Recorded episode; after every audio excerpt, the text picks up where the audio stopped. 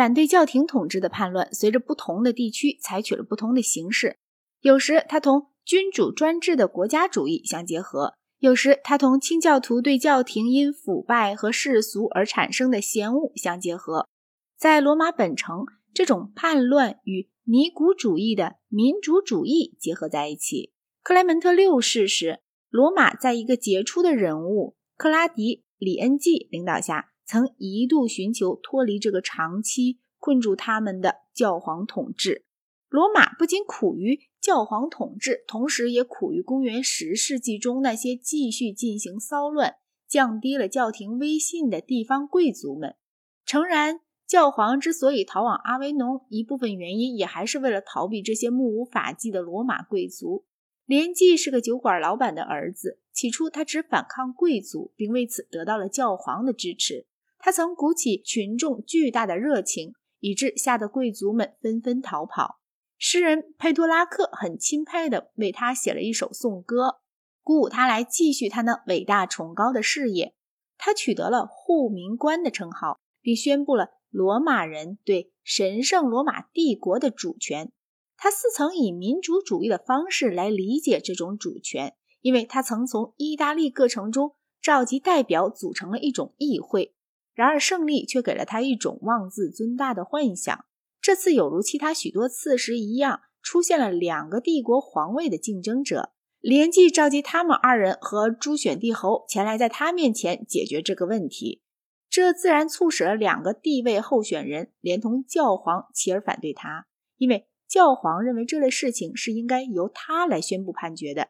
连季被教皇逮捕了，入狱两年。直到克雷门特六世死去时才获得释放，然后他又返回罗马，并在那里重新当了几个月的权。然而这次他的声望却很短暂，最后他遭到了暴徒的杀害。拜伦像佩托拉克一样，也曾写过颂扬他的诗篇。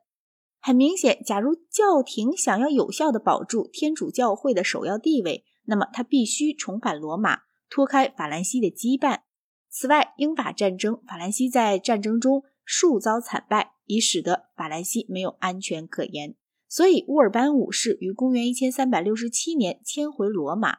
但意大利政治对他来说是过于复杂了，于是他在临死不久之前再度返回阿维农。继任的教皇格雷高里十一世为人较为果断，对于法兰西教廷的怀恨，迫使许多意大利城市，特别是佛罗伦斯，极端敌视教皇。于是，格雷高里乃借着重返罗马。并反对法兰西及红衣主教等手段，不遗余力地挽救这种局面。虽是如此，在他临死的时候，大主教团内的法兰西斯派与罗马派也还是不能协调的。依照罗马派的意愿，意大利人巴尔特洛苗·珀利格纳诺当选为教皇，号称乌尔班六世。但有些红衣主教却宣布珀利格纳诺的选出违背教规，并选出法兰西派日内瓦人。罗伯特号称克莱门特七世住在阿维农，这样便开始了历时达四十年之久的大分裂。法兰西当然承认了阿维农的教皇，而法兰西的敌对国家则承认了罗马的教皇。苏格兰是英格兰的敌国，而英格兰又是法兰西的敌国，因此苏格兰承认了阿维农的教皇。每个教皇都从他自己的党派里遴选出红衣主教们。每当一个派别的教皇死去，他的红衣主教们便迅速的选立另一个教皇来继任。因而，除非行使一种驾乎双方教皇之上的权利，是从无从根治这种分裂。二者之中的一个显然必须是合法的，因此我们必须找出一个驾乎合法教皇之上的权利。唯一的解决办法就在于召开一个全教会议。在盖森领导下的巴黎大学发展了一种。授予全教会议动议权的新理论，俗界统治者们支持这种理论，因为教会分裂对他们是不利的。公元一千四百零九年，终于在比萨召开了一次会议，然而这次会议却失败的令人好笑。他以异端和分裂罪名宣布两位教皇同时废黜，并另外选出一个第三者。这个教皇随即死去，但他的红衣主教们却又选出了一个。前海盗巴勒达萨瑞·寇萨作为他的继承人，号称约翰二十三世。这样一来，结果便出现了三个教皇，而不仅是有两个。全教会议选出的教皇是个臭名远扬的恶汉。于是这时的情况竟显然比以前的任何时代都更加没有希望了。然而，会议运动的支持者并未罢休。公元一千四百一十四年，在康斯坦斯召集了一次新会议，采取了积极行动。他首先宣布教皇无权解散会议，在某些方面还必须服从这种会议。会议更决定，未来的教皇必须每七年召集一次全教会议。会议废除了教皇约翰二十三世，并劝使当时的罗马教皇辞职。阿维农的教皇拒绝辞职，他死后，在阿拉贡王主使下，又选出了一位继任者。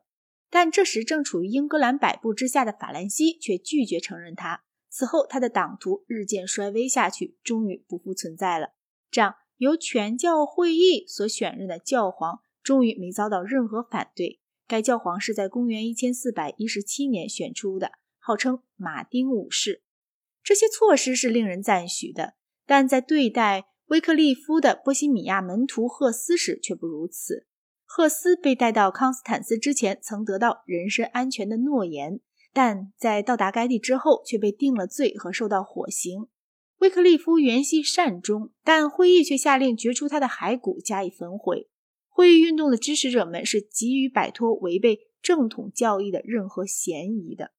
康斯坦斯全教会议挽救了分裂，但他却想做更多的事，并以一个君主立宪体制来代替教皇专政。马丁五世在当选之先许下很多诺言，有些他遵守了，有些他破坏了。他同意每七年召集一次全教会议的教令，并一贯严格的遵守着。康斯坦斯宗教会议于公元一千四百一十七年解散，一个新会议事后证明并不重要，召开于公元一千四百二十四年。以后，即公元一千四百三十一年，在巴泽尔召开了另一次会议。马丁五世是在这时死去。他的继承人尤金尼乌斯四世于整个任期中一直和那些掌握会议的革新家进行着激烈的斗争。他解散了会议，但会议却拒不承认这种解散。公元一千四百三十三年，他曾让步过一段时期，但在公元一千四百三十七年又重新下令解散他。虽然如此，会议却一直进行到公元一千四百四十八年。这时，教皇获至全胜一事已众所周知了。公元一千四百三十九年，会议因宣布废黜马丁五世，另外选立一位敌对教皇而失去了舆论的同情，但这人却几乎随即辞职。同年，尤金尼乌斯四世在费拉拉另自召开了一个会议，并借此抬高了他的威信。那里的希腊教会因过分恐惧土耳其人。而向罗马做出了名义上的归顺，这样一来，教廷在政治上声势大振，但同时他的道德威望却大大的削弱了。